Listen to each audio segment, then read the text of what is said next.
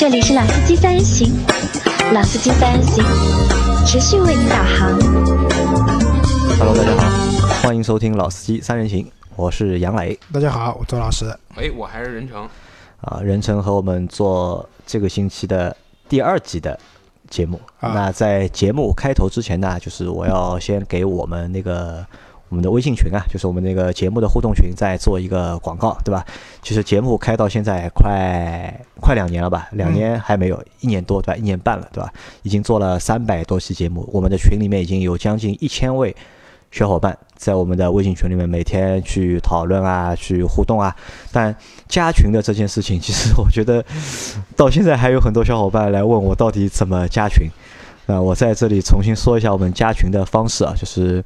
在我们这个喜马拉雅节目的栏目介绍里面会有一个二维码，里面是我的一个微信的二维码，你可以加扫这个二维码加我微信好友，然后我可以把你拉到群里来，或者呢，大家可以通过搜索那个微信的公众账号 auto b b b a u t o b i b i b i，然后里面也会有我们的加群的方式。那在这个时候，就是加群可能会有一个什么问题啊？很多小伙伴在开车的时候听我们的节目，那听到我们说加群的事啊，或者听到我们讨论群的事情的时候，都想来加群，但是车停下来之后，基本上都会把这件事情忘记，啊，这个可能也是音频的，就是音频节目在一边开车一边听的时候的一个缺点。那反正这是一个加群的方式，那大家就是想加群的，还是可以继续来加群。那说到加群啊，就是我们每个星期还会有一次喜马拉雅的音频的直播。那基本上我们会在每一次的直播的时候和我们的群里的小伙伴去做一个音频的连线。那你在直播里面可以和我们来聊天，和也可以来和我们问各种各样的问题，或者来分享一些你的经历或者你买车的一些看法、感想啊，都可以在我们直播的过程当中去去进行。那上周五我们进行了一次直播，又是我一个人，然后周老师啊和老倪啊，他们都是通过连线的方式和大家互动。那次直播本身是暂定是三个小时结束的，但后来那次直播做了四个小时，有一位我们的听众最后连线和我连了一个多小时，连得差点我睡着了。那其实还是非常就是鼓励大家通过这种方式和或者是各种各样的方式来和我们互动。那这期节目我们的主题是什么？这期节目啊，任成来了，肯定聊聊任成过去发生的一些事情嘛。就任成之之前去那个巴黎车展了，对吧？对，我是整个 十一假期消耗在了这个巴黎车展。浪漫的巴黎，对，对就之前是去过一次法兰克福呃，不，之前是日内瓦啊日内瓦年初车展做过这个日啊内瓦车展啊，日内瓦对吧？就是瑞士对吧？是在瑞士吧？对 对对，然后这回去法国了，对吧？那我们这期节目就让任成来和我们聊一聊他的就是法国车展，呃法国巴黎车展。就是我记得当时做那个日内瓦车展的时候，就是分等等有讲啊，就跟国内的车展大不一样，对吧？就是区区别挺大的。就是那你觉得，就是同样在欧洲嘛，一个在日内瓦，一个在巴黎，这两个车展之间，应该等级应该是差不多的等级的。等级的话，理论上说，巴黎车展应该比日内瓦车展啊再高一点，再高一点，对吧？因为日内瓦车展它很，它就日内瓦车展最大的看点是它会送一些展位给一些这种小规模的汽车生产商，尤其是一些定制车啊、高超高端车设计师啊，就这样的话，作为一个纯车迷，你就特别有的看。咱们那次也聊，有好多那种什么飞行车呀，什么这些东西，看热闹的车理论。上路上是看不到的车子。对，那在日内瓦车展，它会有一个相当面积相当大的专门的区域展这个，而巴黎车展呢是巴黎车展就相当于是欧洲的上海车展，或者北京车展，对，和北京车，因为巴黎车展和那个法兰克福车展就是相当于是欧洲的北上的车展，就是隔年一次的，隔年隔年一次的啊。就巴黎车展是跟巴黎车展是跟上海车展同年，然后法兰克福是跟北京同年。啊，好，所以它在规模上其实是比日内瓦车展大的。我们在那个日内车日内瓦车展的时候的一个很很明显的感觉就是展展馆的面积跟中国的比就就差太多了，而它布展都布的非常紧凑。其其实现在看也还真不是说人家就是想弄个紧凑，人家是真没地儿，没地方对吧？对，因为在巴黎车展你就看得很明显，它这个啊就就会好就会差很多。我们先用巴黎车展嘛，那我比较感兴趣，因为我们群里面好多人是法系车的车迷，对吧？那巴黎车展的话，基本上法系车的就大本营到了，对吧？能不能先聊聊这次在巴黎车展法系车觉得怎么样？但其实这次巴黎车展的法系车可以看得出来，我觉得真是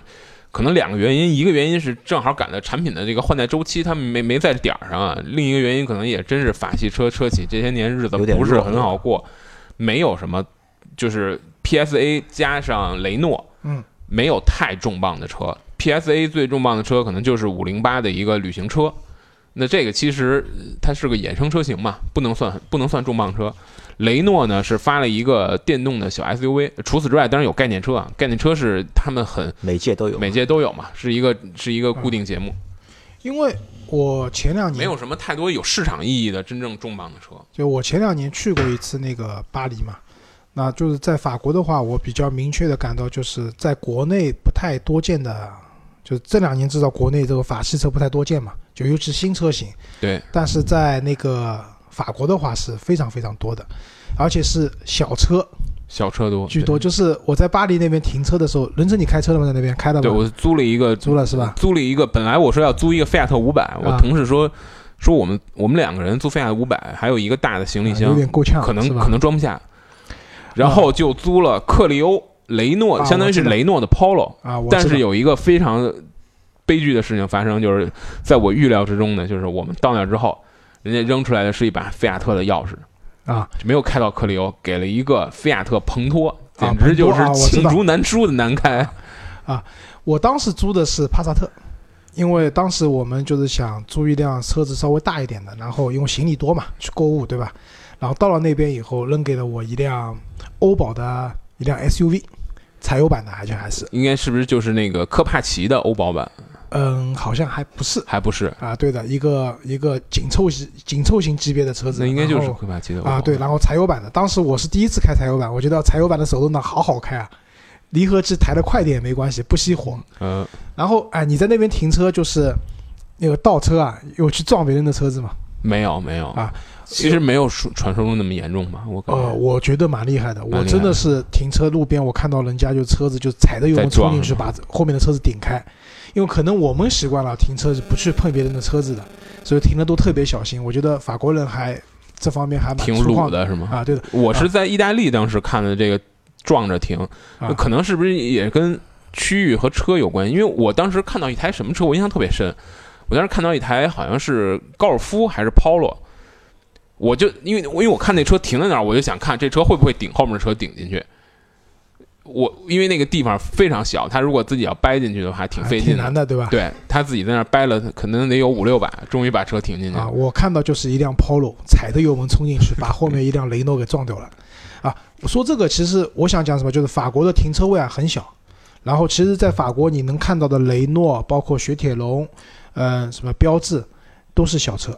小车居多。然后那个我印象很深的，就是那个雪铁龙在那边，我看到有一个叫 C 一，你有看到吗？有看到，但 C- C 一曝光率不是特别多啊，我我可能就是我在法国，就是我这个车看了好多次，我觉得好可爱，就那个车子大小和 Smart 差不多，然后就是特别可爱。那可能欧洲整体这种小车的文化也是蛮蛮盛行的，但是这是在那个巴黎车展上的话，人成应该也没有看到特别这种，就是法国的 PSA 包括雷诺发布这种比较可爱的这种全新的这种小车有没有？你是说在车展上发布的全新小车吗？，啊对没有。啊，没有，他们今年因为因为像像雷诺的像这种小车，就是雷诺的 Twingo 也是刚刚去前年改的款嘛，所以他们确实产品没在这点儿上。呃，其实我倒是觉着巴黎街头，因为因为我没看数据，其实咱们可以查一下数据，那能看到巴黎街头真正特别特别小的车，呃，确实比国内的比例大，因为你在欧洲开车就有一很明显的感觉，就是他们那边儿其实不光是开车，你吃饭也能感觉到，他们桌子跟桌子之间 挨得特别近，挨得特别近，然后这个地库里边也都特别小，所以就是他在对于他们来讲，我觉得开一台小车是有非常实际的这个方便的。你在国内，比如说在，即使像北上，应该算很拥挤的城市了吧？就是我给我感觉啊，你开一台紧凑型车和开一台小型车，其实你在停车，你在这种便利性上是没有本质差别的。啊，除非你开辆 Smart Smart 这种特别极致的小车，除非你开一 smart 或者拿它跟你拿一 smart 跟一途昂比，那肯定是或者你拿一 Polo 跟一途昂比，这肯定对你的便利性是有有一些啊，影响。但是你如果开 Polo 和跟开帕萨特，我觉得还真没太大影啊，响对，。刚才人是吧生讲到，但你在欧，洲就有影响。我我想到一件事情，就是因为我抽烟嘛，然后就巴黎那种吃饭的地方，就是几乎桌子和桌子就邻桌之间是挨着的，然后就很多时候边上坐着呢，我就很不好意思抽烟嘛。但后来发现，当然我是在室外，不是室内坐的。后来发现，对吧？巴黎这个地方抽烟是真没有压力，那边我我看了一下，可能巴黎是我见过的就女性抽烟比例最高的一个城市。我觉得坐下来在喝酒的人，基本上是个人都抽烟的，所以就那个可以看出这个城市的一个文化和我们就是可能电视上看到还不太一样啊。我们说回车展，那这次巴黎车展就是有多少新车发布啊？总共？呃，那这个还真没，我还真没有一个数据，但是大概其我觉得啊，真正能让我看了之后，我觉得这个车值得做点内容的，不超过十款。啊，不超过十款，对吧？那我们来一款款来吧倒数一下，来，来，我们先说最重要的，啊就是因为其实嗯巴黎车展这个唱重头戏的还是德系厂商，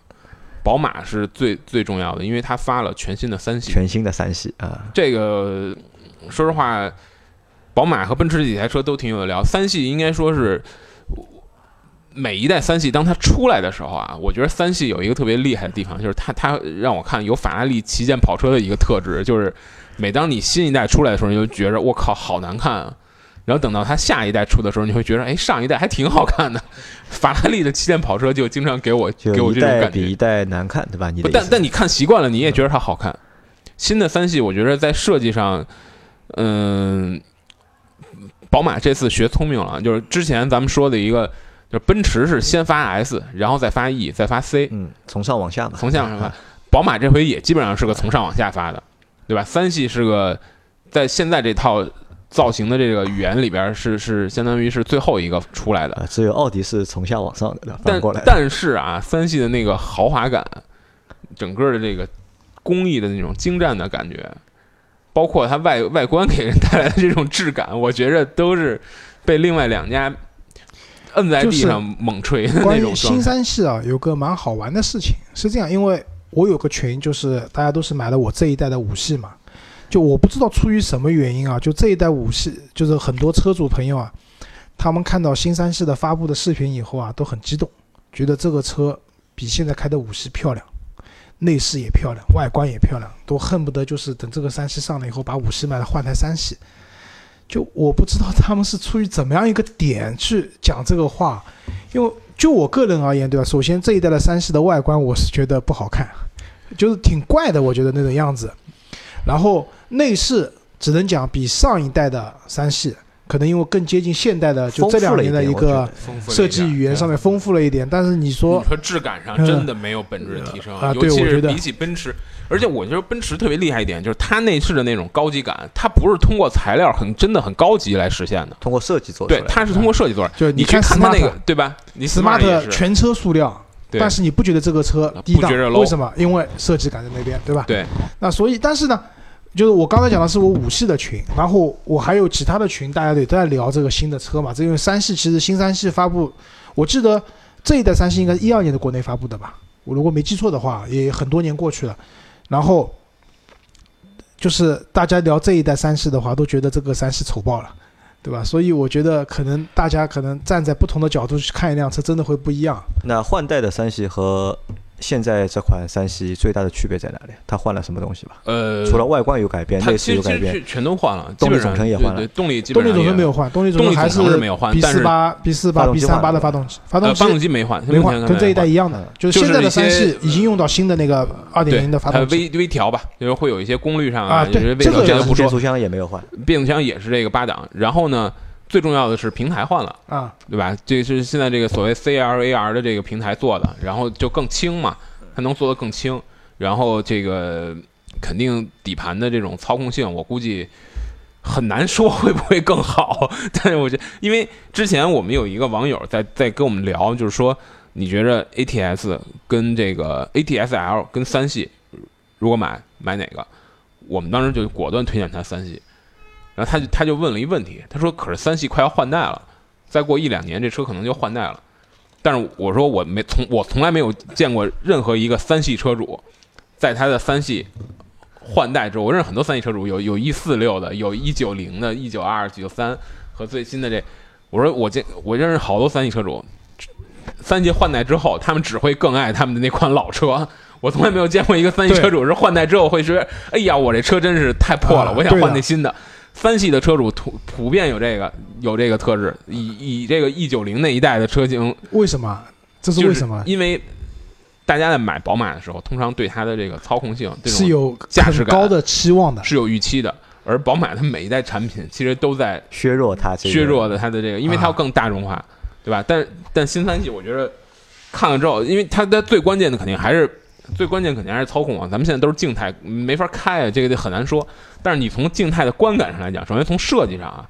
我觉得它有有有一个让我感觉比较明显的这个变化，就是说它通过你看原来咱们现在三系也有这个什么运动套装、豪华套装啊，对，呃，五系也有，但是从三系上你会看到这个差异会更明显，会更明显的多。我觉着，啊，它的其实现这一代的五系的你，你选那个豪华套装和选 M 套件的话，其实差异也很大。我觉着会更明显，因为它的那个整个的呃，这个就是相当于下进气口的这个侧向的这种设计的元素是完全不一样的。完全不一样。你现在看还基本上是一套元素做出来的，只不过是嗯做的运动一点儿，或者做的这个啊平平滑一点儿。啊，对，它那个是完全就是两两种语言做出来的。然后呢，还有一点就是在内饰上啊，我我我真的是觉着宝马是在工艺的精致度上其实是还有提还是有提升的。它是弄了一些东西，想把它的质感做出来，就比如说那个什么水晶的换挡杆啊，还有这些东西。但是就是你的这个实际观感真不行，真不行，比这个现款的奔驰就是设计比奔驰差，质感比奥迪差，即使奥迪已已经很老了。另外就是它的轴距，在标准轴距上，它是它的它现在它在巴黎发肯定是个标准轴距，它的标准轴距比之前的标准轴距是长了一点点儿，但是呢，我们实际坐后排的体验啊，并不好，并并没有什么太本质的提升，就因为整个的这个车，你会就你会感觉，就是我说，如果你你你习惯于像什么。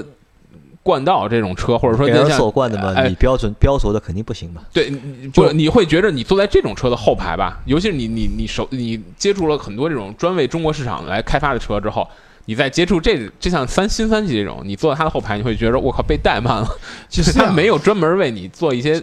这种优化。就是说，我当时买车的时候，五系嘛，也考虑过是买标轴还是买长轴，标轴就进口的，长轴是国产的嘛。那当然，可能因为优惠幅度是差不多的，价格都差不多的情况下，我后来还是买了长轴的原因，是因为当然就是刚才人生讲到的，第一个啊五系的标轴的后排也真的很小，而且五系的后排有几个点，一个是很小，第二个它那个靠背啊就是很硬，就是后面的老人坐的话其实不舒服。还有一个，就像你讲的，可能感觉被怠慢了。就是我这个车现在就是中控后后排的中央扶手放下来，里面还有个 iPad 给你，一个三星的 Pad 给你什么控制灯光啊，控制什么东西啊，还蛮好玩的。那标轴上都是没有这些东西的，对吧？所以相对来说，这个车的标轴在国内肯定是没有长轴卖的多的，因为长轴会更优化对后排人的照顾。那这台车中国什么时候国产？明年、呃，好像据说是明年应该欧洲会先上。对然，后要到后年应该才能国产。就是按照就是我们这一代三系的情况是，有可能明年欧洲上完以后，国内就会有进口车了。就当初我们那个新的三系也是那个标轴版的先进口嘛，然后然后开始国产长轴的，然后再国产标轴加长轴都国产。所以我我我乐观估计啊，明年应该就可以和中国的明年下半年呃可能吧，就可以和中国的用户见面了。啊，如果它换了平台的话，那等于就是国内的生产线可能也要做改动了，就是。对，因为这个车看起来，我我觉着今年在欧洲都开始卖不了，得要到明年明年明年我就说明年明年嘛，啊，因为按照就像你之前讲的，就是宝马什么的，中国已经最大市场了嘛，这种车三系走量的车，它肯定会很快的弄进来的，对吧？然后我是对什么比较期待，就是这一代的三系换了平台以后，轻量化各方面啊都发生了改变以后，我倒是对对它的那个性能版就是 M，可能未来的新的 M 三会很期待，就是可能会和现在的不太一样。这个我还蛮期待的。不过这个可能要到蛮后面才能看的一件事情。应该不会太靠后，我觉着。哎，不过从之前应该有谍照，就是新三季已经在国内已经有谍照了。我估计可能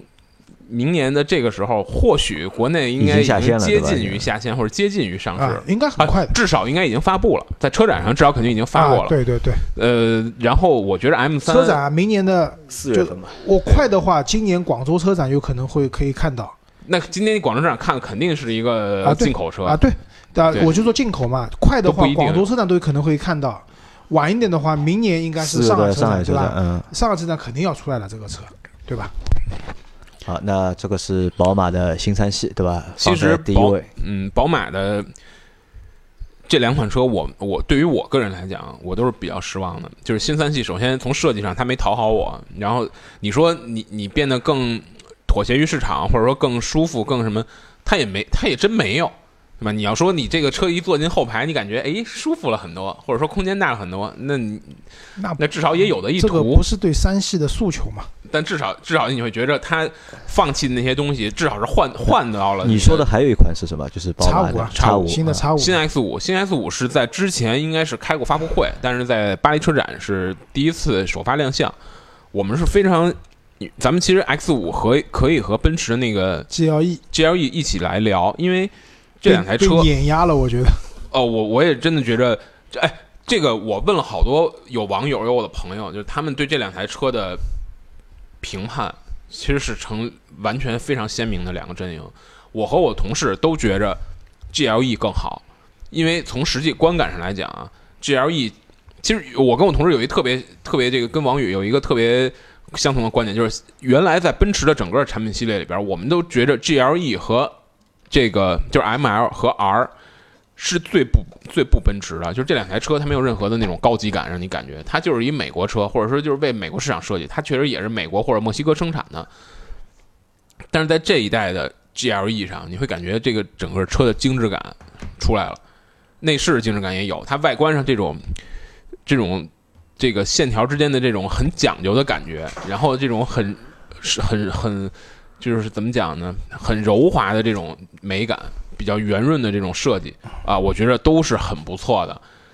反过来再看 X 五，是一个非常粗暴的和非常一用，你可以说用力过猛，或者说是非常夸张的一种这种设计的风格。他故意的把鼻孔做得非常大，他把所有的线条都给拉得很直，他不太追求那种曲线的那种润滑，或者说那种美感，他就是。你第一眼看这车就是就是一个字儿，就是好，这车真好。而且你说 X 五好像已经很久很久没有换过代了，已经。呃，对，叉五时间时间比较久我们，想就啊 GLE GLE 的前身 GLE 应该是也比较久了 ML 嘛，GLE 的前身是 ML 嘛，就改成叫 GLE 的时候，其实是个 facelift，是个小改。那个其实也是蛮长时间。但是再想一下，就是叉五好像就我们看到目前这款叉五好像有将近而且十年时间了吧，已经。没有没有七八年的样子七。八年有的因为而且叉五现在比较一点是什么？就是宝马，你包包括现在在卖的三系啊，它已经都换装了新的一套的那个就 B B 系列的 B 四八，对，那个宝马一般都是就是中期48改中期改款改动力，就动力都会动掉。对，但是在叉五身上没有，就叉五的二点零 T 还是以前那个 N 二零的发动机对，对吧？那当时我我因为打折打的特别狠嘛，我当时挺心动，但销售跟我讲这个车开两年肯定漏油的，对吧？N 二零的发动机的通病嘛，所以叉五其实在国内市场上已经很老了。现在说句实因为换了二点零的发动机以后，它的售价是拉低的嘛，但是你现在路上能看到就是新买的 X 五真的蛮少的，对吧？那我我讲讲我的观感，因为我没有去现场，我都在网上看嘛，就键盘车正在网上看。然后我是觉得，就奔驰有一个很了不起的一点什么，就是它那个两个大屏幕啊，就中控台加仪表盘的两块大屏幕，它是有本事在 它的所有的车子里面都装上去，都可以比较观感比较好的比较协调的把它装上唯一没装的就是 GLC。啊，对的。那嗯，么那包括现在的新新的 C 级嘛，哎，对，新 C 也新 C 级，但是新的 A 级会有这两两块大屏幕，对吧？但我们之前聊过新，哎，这次奔驰还发了一个新 B 级，啊，你看了之后，你会觉得跟新 A 级我的观感是一样的。你从图片上看，你觉得这内饰太牛逼了，这内饰太酷了。但是你实际你坐到车里，你你感觉它它那个质感的那种廉价，就是就是会让你有点让你有点就是钱没花够，钱，哎，对，钱没没花到位到位，对吧？那回到说这两台车啊，就是我觉得就这两个屏幕放在奔驰的车上面啊，怎么讲呢？我不觉得就所有车上都很好看。就当时我不选一级的原因，就是因为我觉得一级上这两块屏幕放在那边并不好看。当然了，还有其他综合的因素啊。但是至少从图片上看，就是新的那个 GLE 啊，把这两块屏幕很好的融合到了它的那个中控台上去。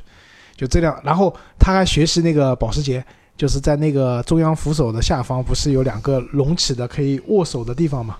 因为这两个东西主要的作用啊，就抖音上那种就是胡说的作用，我们不讲。其实主要还是因为你要去越野的话，比较颠的情况下，你的手可以有个抓握的地方对吧？有个抓握的地方。嗯，奔驰把这些元素很好的去融合在了它的整体的一个内饰的这种，对，然后然后内饰的整个的高级啊感整体感高级感，包括我们讲你坐进去有的都工艺的质感，对是相对来说是要比新的叉五，我觉得是完爆的。对吧？嗯叉五其实它，呃，我觉着就是，其实叉五的设计水平，说实话，设计水平是高的，但是呢，它这两台车给你的感觉是用两种审美做出来的。GLE 的审美是比较传统的，就是它的这种啊整个的这个是比较含蓄的，比较含蓄啊然后也追求的是一个比较典雅的这种感觉。就比较适合东方人。呃，或者说，我我觉着可能 就东方人对对对审美这件事儿，在汽车上可能不是那么传统。那 X 五其实我觉着更适合中国消费者的口味，就是它的更张扬，更夸张一点它，更瞬间告诉你这是一台豪车。对，这就像 GLE 需要你仔细的去看一看，你去坐到里边摸一摸，去去体验一下。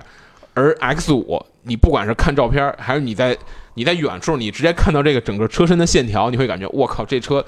特别有力量感，这车特别气派，这车特别霸气。说到这里，我想说两点。第一个呢，因为刚周老师讲了键盘车身，我没有看过实车，对吧？具体两部车到底什么情况？我现在说完爆是因为我只看到图片，对吧？看到实车以后，可能这个想法会改变，对吧？这是一个。那第二个呢，其实就像刚刚人生讲的，我同意的，可能啊，就像要加价一百万的那个奔驰的 S 六八零，对对对，就那个车，说句实话，我是接受不了的，对，太夸张了，对吧？但是加价一百万还有人买，为什么呢？对吧？就要的就是这个啊，这个范儿就就是范儿，对吧？对就霸气，对吧？那可能叉五在这方面进了哎中国市场以后，也对对许对对，我也是这个感受。但是你看那个内饰啊，就从一从一点就是，宝马的那个水晶换挡杆，要我说其实是做的。比这你你想就什么车才用这种水晶换挡杆？比亚迪秦比亚迪秦，对，就是这种，就用三个字来概括什么的，就是洗剪吹风格哎啊，五个字对对对洗剪吹，对吧？对，所以包括它的那些内饰的那种，比如它的，我说一个细节，就是门把手使用的那种材质，呃，其实不是门把手的材质，就是门把手的涂层的材质。宝马用的是一个塑料感特别特别强的一种哑光的漆面，奔驰用的就是一个很有金属感的东西。其实他们的东西本质上是一样的。哎，本质上其实成本上成本差不会不会有太本质的差别，这个涂层嗯差不了那么多钱，啊，所以它就是一个设计风格上，或者说是一种只能讲审美上欧洲那些大厂的大牌设计师啊，都被我们挖来中国了。造电动车去了，对吧？你看比亚迪秦 Pro 对吧？新一代的唐，其实我觉得还有一种可能，就是他们，呃，就是呃，汽车的设计其实跟服装设计啊，我觉得有一个很，因为我前两天跟一个服装的设计人聊，有一个很本质的区别，就是服装的设计是设计师主导潮流，然后群众是跟风的，啊，发布一个什么巴黎时装周，什么什么汽车是反过来的，你发现吗？汽车基本上是反过来的，就是汽车是要先研究消费者的口味，然后我做一个消费者喜欢的东西。那我觉得像宝马他们现在把这车都弄得这么夸张，让咱们这些，咱们其实应该算比较比较传统的汽车的审美，就是比较喜欢这种啊，可能会有点接受不了，哎更喜欢奔驰这种圆润一点、含蓄一点的这种，对吧？但是可能对于大部分他们对汽车不是汽车不是他们的爱好，汽车只是他们的一个工具和他们的一个。就像他买一件衣服一样，那样的那样的人来讲，可能宝马确实也许是更适合他。好，我们不聊奔驰、宝马了，两个逼聊完了，来聊别的。呃，其实这次是还有一个你有十台车嘛，对吧？前面已经说了三台了，已经。啊，其实我现在想想，十台车可能不止，因为这这还有一个奔驰和奔驰的车可以聊，就是这次是奔驰的这个 GL 呃，就是 EQC 它的 C 啊，第一次的亮相就 GLC 的，GLC 的电动动版，啊，我们是很仔细的，我们其实做了两个对比，我们这次用了很大的时间去做两个对比，一个是用 X 五对 GLE。那我我们刚才说了，我们从这个观感上和我们的审美趣味上，我们都认为 GLE 好。另外是我们用 EQC 和奥迪的 e 创做了个对比，其实这对比不是很严谨，因为 e 创其实要比 EQC 的定位要高很多。但是呢，其实你会发现，电动车它在技术上，尤其是在三电上，车的车系之间的这种尊卑的差异，不像汽油车那么大。就是，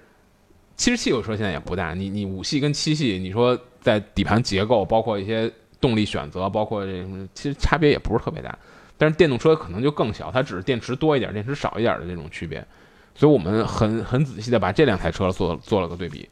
那么我们在看过 EQC 和 e 创之后呢，我们觉着在电动车的这种，这咱不说产品思路啊，产品思路肯定这些传统车企会更保守，这这是道理很很很明白的，对吧？它没必要去冒险。那从设计的这种取向上来讲，我也觉着这两这两家就是德国最重要的三分之二吧，他们的设计的方式真的也是很保守的，基本上 EQC 你基本上就是一个对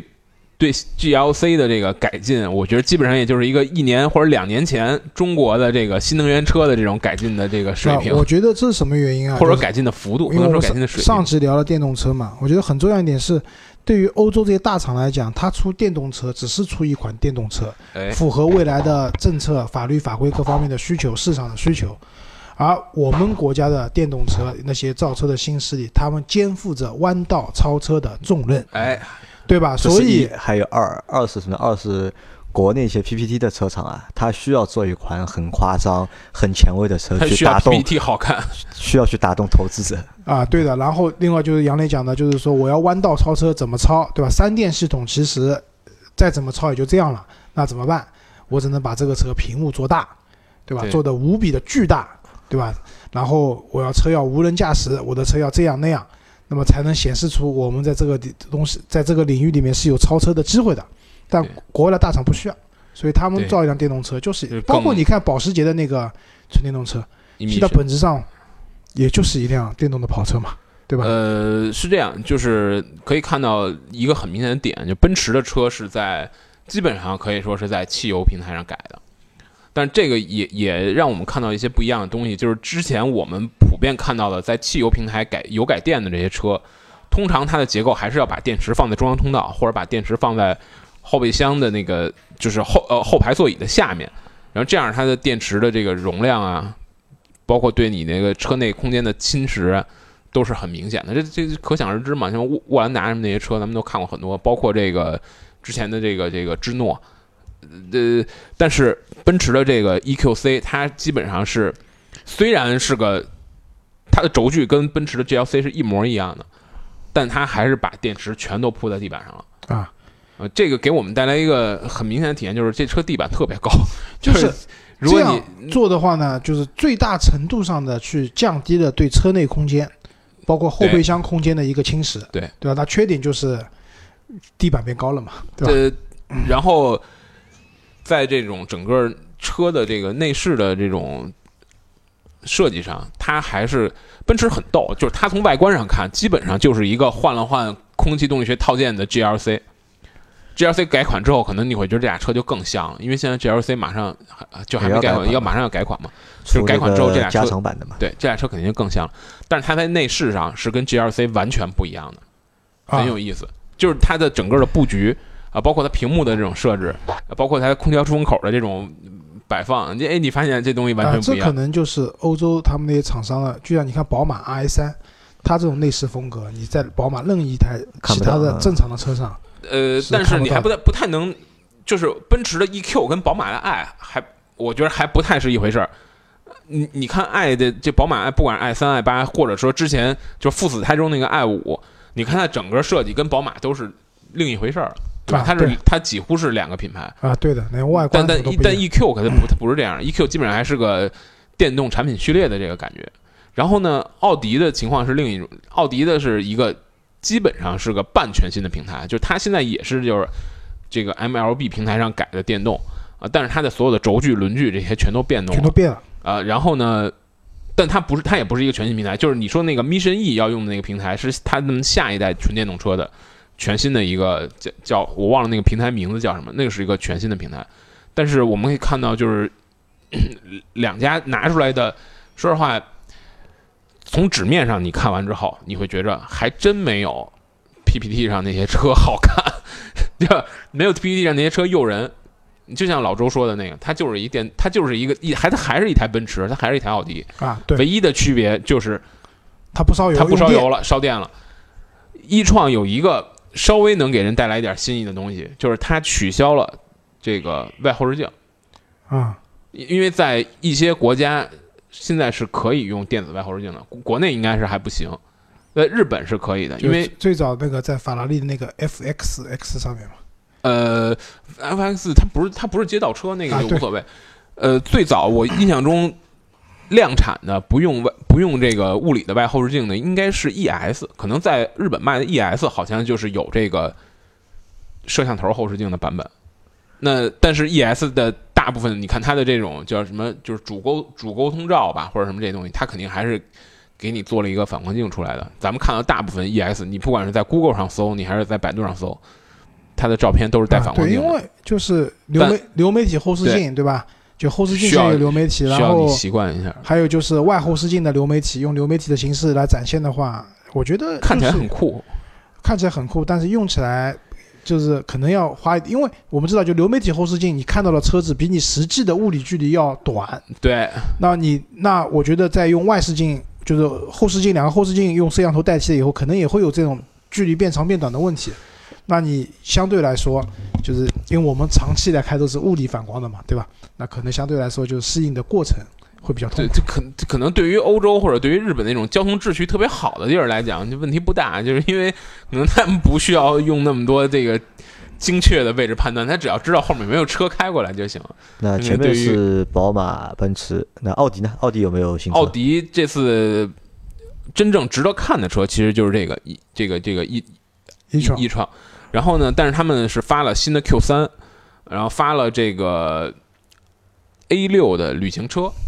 呃，宝马还发了 A 六的 Avant 出来了，对，吧？阿万这这车就是，其实我觉得 A 六旅行车没什么太太好讲的，这个车就是一个。可能对于中国消费者来讲，觉得哎，一个旅行车它是一个很有情怀的存在。但是你你你老周，你去欧洲看，你觉得旅行车有情怀吗？旅行车一点情怀都没有，就是人家的正常的一车而已。呃，情怀啊，他们全是旅行车。对啊，就是当旅行车变成一个，因为咱们国内为是什么追消？失或者没有的时候才是一个情怀，对，这？这这小众普及的时候小众才有意义嘛。它在欧洲它不小众，它是很大众化，所以这个东西，啊对对吧你？欧洲你可能看到的 A 六都是旅行车吧？你要看到一辆三厢正常版的 A 六，还反而少，呃更少。比较少，对吧？啊，对，因为但是新的 A 六，我觉得还真是一个让我很期待它国产版本的车。呃我期待它国产版本，不是说因为觉得这车做的特别好，而是说我特别想看看它变成什么样？它会变成什么样子。因为新 A 六，其实在我看他们的这个外媒采访设计师的一个文章里面讲，设计师说我们是想把它设计成一个最动感的行政级。但我想知道这个最动感的行政级，它在加长之后怎么去在国内来继续它的这个参这个关考新车的 A 八形象，参考新新 A 八，我觉得可能会比新 A 八的这种比较接近。哎，其实我觉得新 A 六设计的整个的这种塑造它力量的这种方式啊还是很对，因为不错的。我原来对 A 六就是奥迪系都很不感冒的。那其实任成刚刚讲两部车嘛，一个是新的 A 六，对吧？这就是 A 六的 Avant 也是在新的 A 六的平台上出来的衍生的车型。新的 A 六其实我还蛮喜欢的那个车子。然后还有一个就是 Q 三，新的 Q 三，就是因为新的 Q 三它的设计语言有点像什么，就是那个和它那个 Q 八，就前面那个六边形的这样的一个进气格栅，就是有棱有角的这种样子方了一点嘛，啊。对的，我觉得要比现在的 Q 三要好看而且变长了一点。啊。对的。那大众这次有没有新车？呃，大众这次好像还真没什么特别重磅的有德源朗吗？呃没有啊，没有就对了。没有德元朗，对，这这这坑歪了。这这次大众集团的斯柯达，我觉得有有一个很漂亮的旅行车的概念车，而且斯柯达是发了这个，呃，是发了一个柯迪亚克 RS。我觉得这个车如果如果能引进国内，当然是不可能引进国内了，因为它是一个柴油版的 2.0T 高功率。这这肯定国内就就是我我觉得啊，就是欧洲车对吧，像大众啊什么，他们贴个 RS 的标对吧，就那个车还真的是个 RS，就就比通用好。通用贴个 RS 标，就这个车换个颜色，所有的性能都是一模一样的，这个我觉得蛮坑的啊。那前面说完了那个德国车嘛，对吧？日系车啊，日系车就是有没有让你留下印象的新款的车？呃卡罗拉，卡罗拉我觉得卡罗拉啊新的卡罗拉还是吧很不错的，啊，就是这个车极具攻击性，极具攻击是吧？就是你你知道，我们之前就聊过，就是这个这个丰田章男上了之后，搞了一堆这种极具攻击性的车，但是呢，我们之前接触的什么什么 LS 啊，啊，呃，什么这个雷克萨斯那些皇冠呀、什么这些，你觉得 CHR 啊？你觉得这些车都是故故作这个故作嚣张，就是它本来不是这种风格的，啊对对吧？但是你觉得当这个风格用在卡罗拉身上，啊，好，很合适，小车小车其对实适合一个就是比较凶的一个外观。哎，而且就是它也，我觉得这次的分寸把握的，因为卡罗拉肯定还是一个它最跑量的车，对吧？CHR 是个新车，那可能可以冒个险。卡罗拉关心的是卡罗那个内饰怎么样？呃，我觉着比现款的要好很多。现款他妈的是十年前的这个水平，对吧？现款的你看到这个就是卡罗拉新一代的卡罗拉内饰和现在的就是我们看得中的那些内饰比的话，就是好还是不好？呃，各有风格，我觉得真是说可以说各有风格。是这样就卡罗拉它的内饰呢，基本上还是一个，我觉着从设计上来讲啊，没有去故意给你做的非常豪华，或者说非常的有有这种质感。就你你看那个德元朗。就是一典型，就它本身不是很高级的车，但它很努力的把内饰做的看上去高级，啊，对吧？但是卡罗拉没有，它基本上是一个很功能性的，还是很传统的、很功能性对很功能性的是这样，就卡罗拉是一台就是我们公认的买菜车，对吧？质量稳定，对吧？然后那个可靠性强，可靠性强，残值率高，这都是卡罗拉的标签。那么这一点，其实现在我们看到的卡罗拉，我们撇开内饰讲，其实外观也蛮好看的，对吧？外观就是就是绝对符合我们现在主流的一个审美的这种观念的例协调，对吧啊新的的卡罗拉，就是外观做的更具攻击性了。就是动感。但是不要忘了，它是一台丰田的卡罗拉，对所以这台车你开起来，包括它你坐进去以后的感觉，它还是一部卡罗拉，好吧？我就其实不太喜欢它内饰里边，就是它那个屏幕显得比较比较突兀。当时我们做那个 CHR 的时候，我就有这个感觉，啊，对啊，很硬生生的立在那儿。啊，对的，就是啊这种设计感，可能我觉得第一个，丰田没有花大力气去干这样一件事情，对吧？那第二个的话，也确实买丰田的车的人，就是抖音上一直讲嘛，对吧？家里人给我买了一辆丰田，丰田，对吧？说开坏了给你换新车，呃永远都开不坏，对吧？这是丰田给大家的印象。那卡罗拉也是一样，就我觉得丰田全车系啊，就包括新的 ES，我这次去玩。地库里面一辆新的 LS，一辆新的 ES 停在一起，我光看前脸，我是分不出它们区别的。我不知道人车能不能看出来区别，我只是绕到车尾去看，包括到了侧面我能看出来这两部车不一样就是大小不一样嘛。啊。对，但光看前脸，你看不到车身长度各方面，其实你是看不出两部车有什么区别的。这说明什么？就丰田其实把外观也是往这种方向去推进嘛，对吧？但是你说 ES 这个车运动嘛，对吧？跟它的前脸匹配嘛，完全不匹配。那新的卡罗拉也会是这样的一个情况，好吧？嗯，但是我还是挺期待这个这个卡罗拉看起来至少，我觉着啊，至少对于我可能很多这个目前中国市场的紧凑级的潜在消费者来讲，会比我觉得消费年龄层哎会往下降，会往下降，年龄来讲，会会比这个德元朗要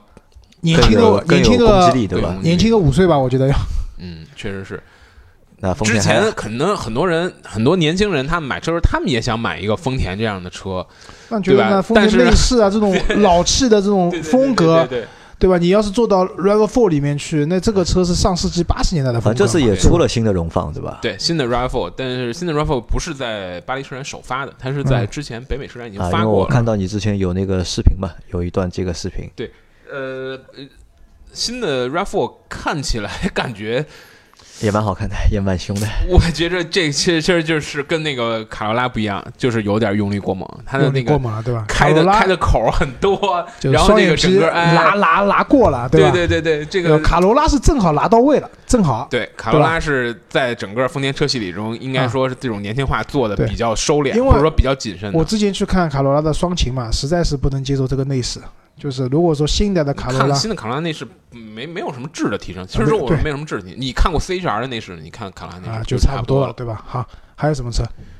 呃，本田有新车吧？本田好像本田是发了一个混动的 CRV，但这个不是什么新车，跟咱们这边情况也不太不太一样啊，不太一样。咱们就不聊了。嗯我觉着保时捷这次动作挺多的，哎哎，保时捷有没有中国厂商去参加？只有一家传奇，传奇传奇是发了一个叫这个 GS 五 GS，G 五 GS 五就比 GS 四大一点，对吧？比呃 GS 八小一点。对对对，而且呢，这个车发的不能开不能开门，就是它对对放在中间在那展示。我们在巴黎车展感觉。作为一个中国的媒体，感觉稍微有一点没面子，就是旁边 有外媒去围观这台车吗？我跟你讲，奔驰的展台围观的程度绝不亚于北上车展，就是你很难拍到一张。我在那儿站了得有一个小时，我也没有拍到一张这个车比较干净的这个 GLE 的照片。啊，我能想象啊，但是传奇的展台就在他旁边，一个人都没有，一个人都没哎有。，这个其其实我也不是很理解啊，就国内厂商拿一部车跑过去，对，关键是你也你不打算啊去那儿卖。不是，我知道了，这个是从营销的需求上来做的，对吧？我有一台车在国际的顶尖的 A 级的车展上亮相了，对吧？然后外媒集体围观，围观是可以做的嘛，对吧？就像任城往那边一站，大家都以为任城是东欧人然后我旁边再拍张照片，对啊吧，？对，就是外媒对这个车特别的怎么样？这个是从这个营销的角度的需求。北美车展其实传奇之前还是很认真的在参加，而且他们之前也有很，呃，看至少是看起来好吧，像模像样的我只能讲这个是用来骗预算的，好吧？北北美车展的那个叫什么？就是在北美市场登陆的一些一些这个时间表，但是现在看起来好像中美贸易战一打也晃遥遥无期了。也晃。这个欧洲这个我真的搞不懂他们为什么要去参参展啊。然后只传奇是只唯一的以前因为我记得日内瓦的话，那个长城当时把它那个 P 八嘛 P 八拿过去，然后很快在国内那个开始卖了嘛。对那个车反正我也去试驾过了，还行。对 P 八，就是之前我们我们也试过那个车，它给我一个很印象深的地方就是城市开是 OK 的，对吧？对，只要你不往快了开，它其实特别巧妙的把那个 VV 七身上那些毛病给躲了。就比如说它原 VV 七，咱们开着感觉底盘太软了，你开着就完全搂不住。P 八因为它整个车身它车身重了啊，它必须得把悬挂调硬一点，要不这东西搂不住了。哎，底盘没那么软了。然后但是我觉得太硬了，VV 七的呃对，这可能对于其实对于它那个操控性来讲，它肯定是硬了，但是对后排的舒适度来讲有影响，有影响它后面那个就相当于你满载了嘛。啊。对，对吧？就相当于你本身是空载，就相当于是满载弹簧表现了嘛。好，还有什么事可以说吧？呃，时间也差不多了时间差不多了，还有什么嗯可以聊呢？我觉着可以聊聊保时捷，因为保时捷今年是、啊。最后以保时捷来收官，好吧？虽然我们都买不起啊。保时捷今年是它的七十周年，然后所以今年的保时捷展台是基本上在车展现场我看了时间最长的一个展台，就是因为都是纪念版，对吧？都是经典车，呃，三五六，然后三五六这些车可能在博物馆太太多能看到。九幺幺的 GT 一，我不知道这个得可能老一点的车迷才有印象，因为在九十年代初的时候，呃，勒芒的比赛是有一个量产要求的，它要要最开始量产要要求两两百？两百多辆，啊，后来就量产一辆就可以，就只要你你有一辆量产的，你所谓叫公路版 Street Version，就可以去参加比赛。哎，你就可以跑勒芒的顶级比赛。然后这个就是其实看起来很很无聊的一个规定，但其但它结果就是造就了很多这种只量产了很是吧就是好少好少量的一个量产车。呃那个九幺幺的 GT 一也是之前只在游戏里去看去玩的一个车，在展台上。然后卡雷拉 GT 也看到，啊我觉得这这些车摆在那儿，你就感觉哎呀，我觉着国内的车展，即便是北上这种，更多的是宣传意味，而不是展销会的这种意味的车展，保时捷也不会拿出那么大的地儿来摆，它一共摆了六辆这个老的车在那儿，六辆或者七辆老的车在那儿。我觉得保时捷不会干这种事儿。因为可能啊，这样讲不知道对不对啊？在欧洲，保时捷可能卖的是文化，对吧？对那种情怀。对对，就刚刚任生讲的，有些车嗯都能见到就不是情怀，但这些车对欧洲人来讲肯定是情怀，对对吧？但是在中国的话，保时捷卖的是卖的是面子牌子是是牌子，所以不需要把这些东西你拿过来，百分之九十九的观众也也不认识，不认识对吧？嗯没必要，对吧？保时捷这次新发的车，其实就是这个在咱们上海已经呃在北京嘛，今年北京北京发过的这个马看的小改款，马，看的然后小马啊另外一个纪念版就是九九幺的叫 Speedster，就是它的这个后后这个后座那块儿是有一个硬质的，就是这个它是个敞篷车，然后它后座有一个硬质的这种啊、遮挡，然后这样让你的车空气动力学理论上能更好一点更，好一点，然后呢看起来更帅一点，啊，呃，卖的更贵一点儿，限量更少一点儿。然后这个车肯定也是会像咱们上一代那个九幺幺 Targa 一样，会变成很多，我觉得很至少会变成很多人的这个 dream car 的这这种这种。因为 Targa 其实在国内可见度还是比较高的，对这个车这个至少在上海我经常会看对到 Targa，应该会比 Targa Targa 没有太没有限量的意意味，它就是一个特殊车型。这个对 Speedster 是个限量车，啊，那可能会更加少一点吧。所以这个是我驻足时间最最久的。其他的至于说最不屑的一个品牌，对吧？对，其他的至于说 PSA 的车，我觉得唯一能看的就是一个五零四的概念车，做的真的很漂亮，是是让我感觉近年来的这个车展概念车中啊、比较出彩的。它一方面它很很经典，它确实是很很很严格的去复古了，标志的一个老的这就五零四，而且它的所有的这种线条啊，还有一些细节啊，又做的特别前卫。我觉得这个车是少有的好看的概念车。其他的，我觉得像雷诺那些概念车就太不严肃了。我们这这这个没法看，没法看就是没法看为了车展就是为了车展而做的。因为我们看到一个特别有意思的现象，就是在它的车展的有一个馆的一层是放了一些老爷车，然后也放了一些老的概念车，有两台是去年车展一个雷诺一个 PSA 的概念车放在那儿，边上一个看的人都没有。我就想，这就是活该这种这个，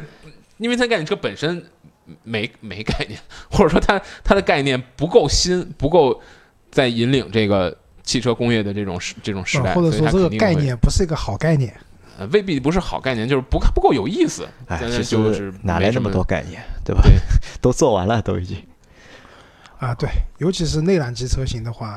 到头了。啊，好吧，那我们这期节目就到这里。如果大家对巴黎车展的内容感兴趣的话，可以去翻看任晨的车位新媒体，里面有很多的视频、照片和文章可以双击六六六，啊，双啊十六可以可以可以到群里聊，我啊觉得这群里也可以啊。